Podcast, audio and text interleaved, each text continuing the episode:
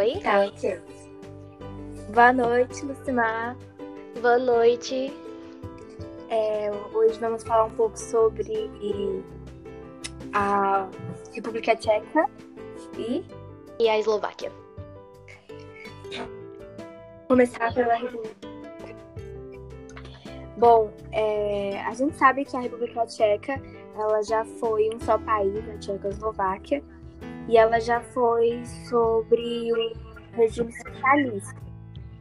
E após décadas desse regime socialista, a República Tcheca é uma das nações mais desenvolvidas economicamente do extinto bloco. Então, a queda desse antigo regime político proporcionou um intenso, um intenso fluxo de turistas. Então, turistas eles foram atraídos por isso. É, principalmente pela cidade de Praga, que é uma cidade com uma arquitetura gótica e barroca. Então, é bem bonitinho, bem fofinho. Além do turismo, tem a agropecuária como produto principal a exportação de trigo. Aí tem beterraba, batata, a pecuária também, que é nos rebanhos de bovinos, suínos, entre outros. E o setor industrial está em constante desenvolvimento, é, apoiando-se em, segmentos como siderurgia, é, siderúrgia, é, automóveis, alimentícios, bebidas, porque o país é um membro da União Europeia, que então a maioria das exportações são destinadas ao bloco. A República Tcheca possui um IDH muito alto, tanto que o país tem apresentado constantes evoluções nos indicadores sociais. Então, assim, a taxa de mortalidade infantil está entre as menores do planeta. É, quase todos os habitantes acima de 15 anos são alfabetizados, então é bem alto o IDH. Algumas curiosidades. Temos a defenestração, que é o hábito antigo né, de jogar alguém da janela. E o termo parou de existir porque os dois, os dois imperadores morreram quando jogados da janela. É, o segundo, temos a famosa cerveja Duff, que é do seriado Simpsons. Ela pode ser comprada, comprada por, um, por um euro lá no país, que é bem barato. É, a República Tcheca possui castelos bem antigos, tipo dois mil anos atrás. É o esporte mais popular, o hóquei no gelo. Praga, capital da República, é a única grande cidade da Europa que não foi bombardeada pela Segunda Guerra Mundial. Além da paixão nacional dos checos acolher cogumelos. É, mais algumas curiosidades é, bizarras, assim, digamos. Temos um hábito que se chama chicote do amor, que na Páscoa é, os homens eles jogam água nas mulheres e eles, eles constroem um chicote é, personalizado com fitas coloridas, uns negócios bem românticos assim, e batem de levinho na coxa da mulher.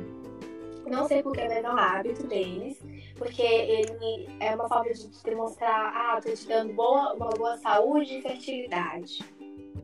É, outra coisa também é que no pé, é, eles em casa eles não têm maneira de ficar de meia ou de sapato assim de rua. Eles ficam com uma sapatilha especial. Então, é bem parecido com o Japão, eu veio do Japão. É, outra coisa na Catedral de São Pedro e São Paulo, a badalada de sinos, em vez de ocorrer no meio-dia, ocorrem 11 horas. Porque assim, reza uma lenda que em 1645 o militar suíço, ele estava atacando a cidade, e ele falou assim, só sai daqui se eu não conseguir dominar a cidade an- é, antes de meio-dia. Então aí o, a população não foi boba nem nada e adiantou o relógio. Então eles, eles acreditam que sejam 11 horas. E por fim temos que a cerveja mais. é, porque assim, a, ó, a República Tcheca ela, ela produz muita cerveja. E a cerveja pode ser mais barata que água ou refrigerante lá. Os tchecos, eles são amantes das cervejas, tanto que eles consomem 150 litros por ano. Para um assim, o Brasil não consome nem metade disso. Vai, Ju. É, bom, antes de eu começar, eu já quero pedir perdão aos nomes que eu sei que eu vou pronunciar errado. Mas é isso. Uh, no contexto da Segunda Guerra, é, a Eslováquia ela experimentou um, um estado de como se fosse um fantoche. Ela foi manipulada pela mão dos nazistas. É, e após a guerra, a unificação com os tchecos é restaurada, mas agora eles faziam parte de um regime socialista. É, nas próximas quatro décadas, é, é eles, so, eles viveram sobre um rigoroso regime comunista, que foi interrompido pela Primavera de Praga em 1968. É, em 1989, uma série de protestos públicos conhecidos como Revolução de Veludo levou à queda do regime comunista. É, a Revolução de Veludo é basicamente foi a separação da Tchecoslováquia com é eles foram separados basicamente e é chamado de veludo porque não teve nenhum conflito, não tiveram guerras, foi algo pacífico. É, em junho de 1992, o parlamento eslovaco voltou é, para declarar soberania e a federação se dissolveu pacificamente em 1 de janeiro de 1993. E a Eslováquia, Eslováquia é, torna-se membro da OTAN, eu não sei se é correto falar isso, mas é OTAN, OTAN, em 29 de março de 2004 e da União Europeia em 1 de maio de 2004 também. Perdão. É, falar algumas curiosidades agora. Bom, o vinho eslovaco ele é barato e de boa qualidade. É, por conta do clima muito ameno, é, a flora é bastante rica e as florestas ocupam em torno de 40% do território nacional. É, a atração mais fotografada da capital da Eslováquia é uma estátua de um operário é, saindo de um bueiro. Tipo, é isso, é isso. É, o refrigerante preferido dos eslovacos é a Kofola, Kofola, não sei. E é um dos poucos países onde a Coca-Cola não é a bebida preferida. Uh, pois é. Hum, as cavernas. A Eslováquia possui mais de 700 cavernas e elas estão localizadas na fronteira com a Hungria e são uma das maiores atrações turísticas. E algumas delas são até considerados patrimônios mundiais da humanidade, reconhecidas pela Unesco. É, as canções também são muito, muito populares é, e elas geralmente falam as mais antigas. São temas tradicionais como amor, lamentos ou celebrações. E também são muito comuns os bailes.